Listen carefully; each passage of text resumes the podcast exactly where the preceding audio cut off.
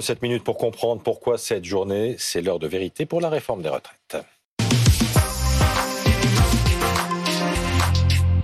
On en parle avec Bernard Sananès, le président de l'Institut ELAB, et le nouveau sondage de ce matin. Laurent Neumann continue de, nous accompagner et nos reporters mobilisés euh, sur le terrain, sur euh, les piquets de grève. Ashley Chevalier est par exemple ce matin avec les éboueurs de Nantes, parce qu'il n'y a pas qu'à Paris que les éboueurs font grève, il y a aussi euh, notamment à Nantes. Ashley Chevalier, vous êtes aux abords d'un, dépôt des éboueurs de, Nantes.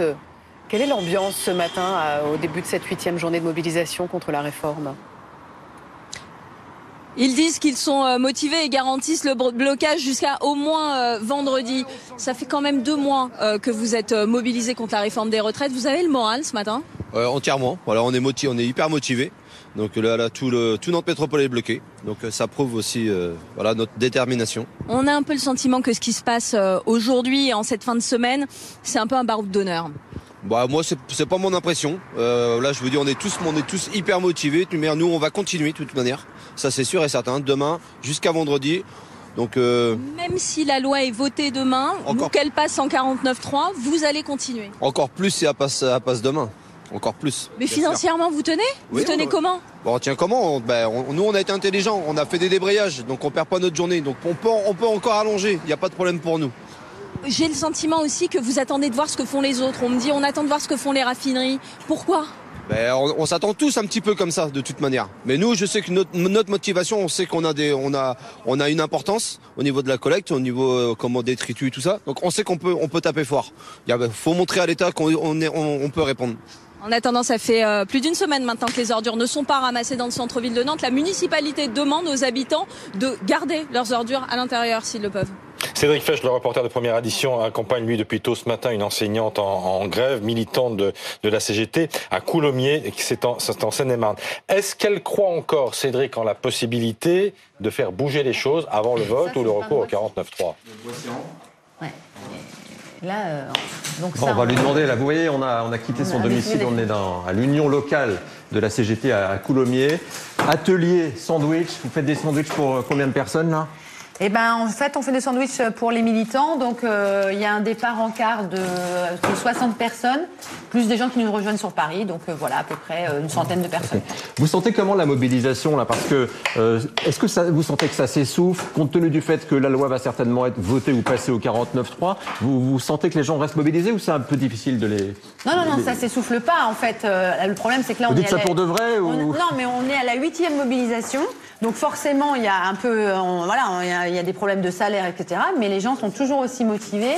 Et euh, si ça passe, euh, si ça passe euh, en force ou à une courte majorité, je pense que ça va être très compliqué après parce que les gens vont vraiment être en colère. Mais ça sert encore à quelque chose de manifester. Vous pensez vraiment que vous pouvez empêcher la, loi de passer? Ah, mais évidemment que ça sert de manifester. Et puis plus, plus on sera dans la rue et plus on montrera notre force. Hein. C'est pas le tout de dire ah c'est bien que les gens manifestent. Il faut aussi que tout le monde manifeste en fait. Il faut que toutes les personnes se sentent concernées par cette retraite. On se retrouve dans, une heure parce qu'il y, a un car qui va arriver avec environ 60 personnes pour rejoindre la manif de Paris. Merci Cédric. Euh, c'est pas le tout de soutenir le mouvement, il faut aller manifester. Euh, ça dit tout cette phrase de cette militante euh, CGT Bernard Sananès.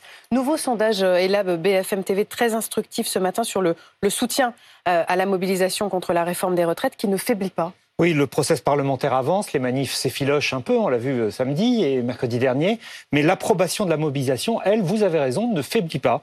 Elle progresse même pour rassembler euh, maintenant deux tiers des Français, 80% des ouvriers et des employés. Et ce qui est frappant, c'est que ce chiffre n'a pas reculé depuis deux mois, il a même progressé en sept points. J'ai ressorti les archives au moment de la dernière réforme, la réforme Philippe 2019-2020. En trois mois, le chiffre d'approbation de la mobilisation avait reculé de 18 points. Ah Alors c'est étonnant ce chiffre parce que euh, le soutien progresse, mais en même temps, dans le, dans le fond et dans le ton des uns et des autres, on a l'impression quand même que ça se fatigue. Oui, alors ça se fatigue et ça se voit en termes de mobilisation, ça se voit en termes de taux de grévistes, notamment dans les bastions, mais on voit bien en même temps que la mobilisation, elle, continue absolument. On s'y attendait très honnêtement. On savait que au bout du bout de ce marathon social, eh bien à la fin, qui serait en grève? Les transports, les éboueurs, les raffineries. Mais c'était vraiment le plan que les éboueurs se mettent en grève comme ça au bout de sept journées de mobilisation? Oui, absolument. Et euh, c'est même une opération concertée parce que ça ne vous a pas échappé. Les éboueurs sont en grève, mais les centres d'incinération aussi. Ce ne sont pas des éboueurs, ce sont des électriciens gaziers qui, eux, sont en, lutte contre la réforme des régimes spéciaux. Et ils se sont mis d'accord pour faire grève au même moment, avec les effets que l'on connaît. D'ailleurs, la note du renseignement s'inquiète de ce que les syndicats appellent des manifs-actions, des actions plus dures, plus radicales, peut-être même, disent-ils, contre des élus. On va voir ce qui va se passer aujourd'hui. Mais on voit bien, et c'est une petite phrase qui revient dans la bouche de tous les leaders syndicaux, que doit-on faire pour être entendu? On a manifesté calmement et maintenant, que faut-il faire pour être entendu? Alors, approbation massive de la mobilisation et, dans le même temps, 74% des Français interrogés par l'Institut ELAB considèrent que la réforme sera non seulement votée, mais aussi évidemment Oui, comme on vient de dire, ce n'est pas un souhait, c'est un pronostic. Les Français se disent qu'à la fin, l'exécutif a les moyens de gagner, qu'il a les outils euh, parlementaires pour faire passer son texte, et par ailleurs, il constate que le pays n'est pas bloqué. C'est incontestablement cette conviction que le texte sera voté qui explique en grande partie, avec les difficultés financières liées à la grève, que la mobilisation, qui est très élevée, mais qu'elle ne se soit pas transformée en raz-de-marée. 8 Français sur 10 se disent par ailleurs opposés à l'utilisation du, 49.3 pour faire passer la, réforme. Adoption de la réforme sans vote oui, alors c'est toujours le cas hein, quand on sonde sur le 49.3. Mais là, on a des proportions très élevées. 8 Français sur 10, vous l'avez dit, et surtout, parce que ça, ça a une signification politique très importante, plus d'un électeur d'Emmanuel Macron du premier tour, le socle électoral du président de la République, un électeur sur deux, 56%, se dit opposé à l'utilisation du, du, du 49.3. Alors, massif. D'abord parce que le texte des retraites est important, plus important qu'un autre texte. Et deuxièmement parce que d'habitude, le 49.3 est utilisé pour euh, mettre au pas des majorités récalcitrantes. Vous vous souvenez des frondeurs? Mm. Là, le 49.3 serait utilisé pour cacher le fait qu'il n'y a pas de majorité absolue à l'Assemblée. Donc l'utilisation du 49.3 pourrait potentiellement redonner de l'oxygène à la mobilisation. Et perçu comme une provocation à ah, ah, clairement, d'ailleurs, là aussi, tous les leaders syndicaux le disent, y compris les plus modérés, les plus réformistes, entre guillemets, je pense à, à Laurent Berger, si cette loi devait être adoptée par le 49-3, alors les mobilisations continueraient, ça ne fait aucun doute. D'ailleurs, certains syndicats disent que même si la loi est votée sans 49-3, ils mm. continueront. Mais on voit bien que ce 49-3 pourrait mettre du carburant dans le, mm. dans le moteur de la mobilisation. Laurent Berger, qui est l'invité d'Apolline de Malherbe hein, dans, dans 5 minutes. Il y a le compteur BFM aussi. On continue de compter les voix favorables à cette réforme des, retraites. Et le compte n'y est pas. Ce matin, 222 députés sont pour l'instant certains de, voter la, la réforme. Oui, et selon les calculs du service politique de BFM En gros, il y, a, une fourchette. Hypothèse basse, 260 députés pour la voter. Hypothèse haute, 285. Il faut être très clair. À 285, ça passe. À 260, ça ne passe pas. C'est quoi la différence entre les deux? C'est ceux qui, opposés à la réforme des retraites à l'Assemblée, vont ou voter contre ou s'abstenir. C'est très facile à comprendre.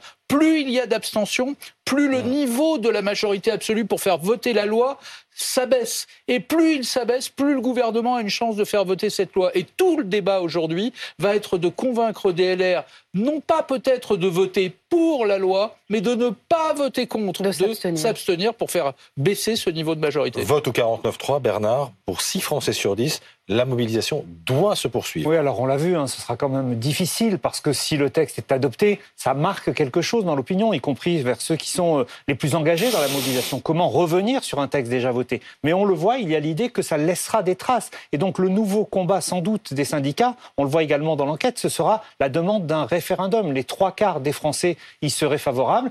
49.3 plus demande d'un référendum, ça pourrait être la nouvelle forme de, mobilisation qui sinon risquerait de s'affaiblir. Et d'ailleurs, des élus de la NUPES ont pris cette idée au mot. Ils s'apprêtent à déposer un référendum d'initiative partagée, 180 parlementaires, députés et sénateurs, pour demander au Conseil constitutionnel d'ouvrir cette procédure. Et là, on ferait appel aux électeurs, il faudrait que 10% du corps électoral, donc environ 4, millions, 4 millions et demi d'électeurs, signent pour ce référendum mmh. dans les 9 mmh. mois qui viennent. Ça aurait un effet c'est que ça permettrait de suspendre l'application de la loi qui devait normalement entrer en vigueur le 1er septembre.